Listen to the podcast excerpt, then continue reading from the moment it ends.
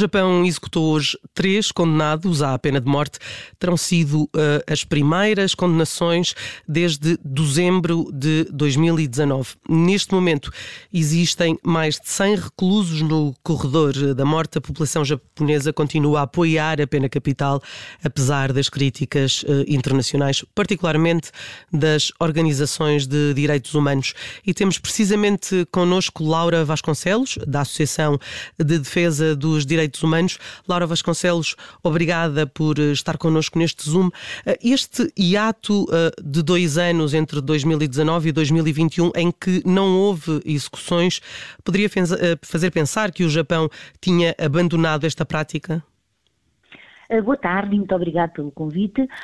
eu penso que estes dois anos em, em, que não houve condenações e que, pronto, ninguém foi executado, talvez tenha a ver com esta indecisão que o governo japonês uh, uh, tem neste momento de manter ou não a sentença de morte.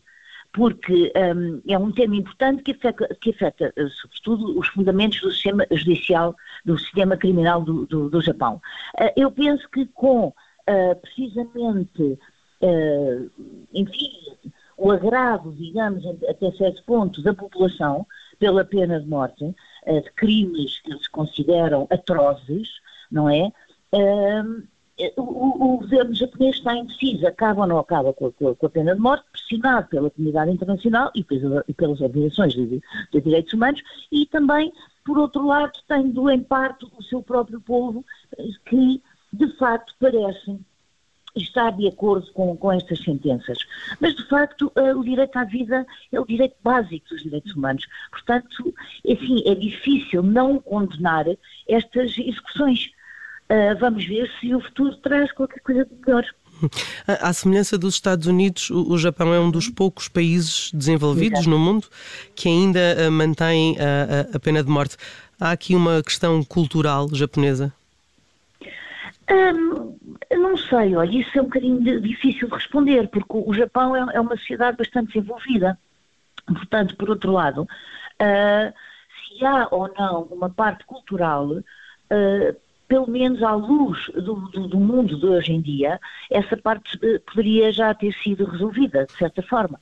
Não Mas o facto de ter um grande acolhimento na, na população japonesa, isto tem algum é indicador? É, eu penso que isso é o mais determinante, de facto de a pena de morte ainda se aplicar desta maneira no Japão. E, de certa forma, nos Estados Unidos também, porque nem toda a gente nos Estados Unidos é contra a pena de morte, não é? Uh, e, portanto, uh, isto tem a ver com sérios, vários, vários fatores. Nos Estados Unidos apontaria mais por uma questão de educação, sinceramente. No Japão não vejo as coisas assim, vejo mais, evidentemente, que sempre foi uma sociedade guerreira e uma sociedade, enfim, onde lidavam com a morte de uma maneira mais displicente, portanto, Uh, agora, isso, eu penso que o que se passa no Japão é realmente este apoio popular à pena de morte. Porque, não sei, terá a ver com, com, com problemas ou, ou, ou situações de, de, facto, de, de, culturas, culturais. Uh, por exemplo, na China, todos, todos nós sabemos que, que, que, a comunidade chinesa, enfim, que a cultura chinesa desvaloriza o caso a morte, não é? Não, não é como nós aqui não encaramos a morte da mesma maneira que os chineses e que os asiáticos. Isso é um facto. Mas isso não uh, dá, uh, não pode abrir a porta a execuções e a tirar a vida às pessoas, porque é o direito básico. Não se, não, não, se faz isso. Não, não, não é aceitável no século XXI continuar a existir a pena de morte, tanto nos Estados Unidos como no Japão. É. Agora, talvez no Japão com mais apoio popular, as coisas pudessem mudar. Nos Estados Unidos acho que é mais complicado por causa da, questão dos Estados.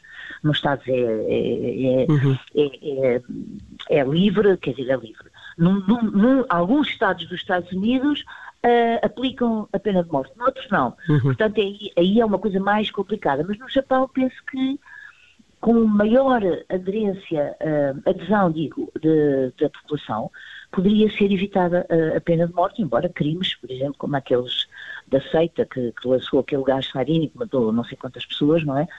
De facto, são coisas que chocam. Mas uh, não, não, não consideramos que a pena de morte seja uh, uma maneira de resolver uh, esta, estas questões de, de criminalidade, dado que realmente é um fator parte primordial dos direitos humanos é o direito à vida. Não, não, é que eu não tenho mais nada para dizer sobre claro. responder. Claro. Um, só mesmo para, para terminar, e, e, exatamente por ser também, eh, eventualmente, aqui alguma questão uh, de herança cultural, as organizações dos direitos humanos dizem que, uh, digamos, a, a, execução é particularmente perversa por ser feita por enforcamento e pelo é, o preso saber apenas uh, momentos antes.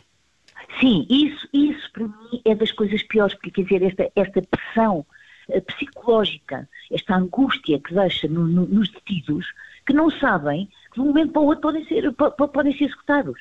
Isto é, é extremamente agressivo, é extremamente condenável. Já, para além do, do facto da, da, da, pena de morte e de serem executados, é extremamente.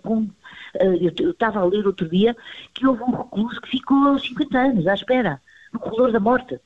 Quer dizer, eh, isto não se pode fazer às pessoas. Esta, esta violência psicológica, esta violência, uh, uh, gravíssima violência psicológica, não se pode fazer. Isto também é, um, é, é, uma coisa que às vezes os direitos humanos deviam falar mais, era nas agressões uh, a nível psicológico que muita gente sofre e que não, nem sempre são consideradas como, crimes, mas deviam ser, em muitos casos deviam ser. Obrigada por estar connosco neste Zoom.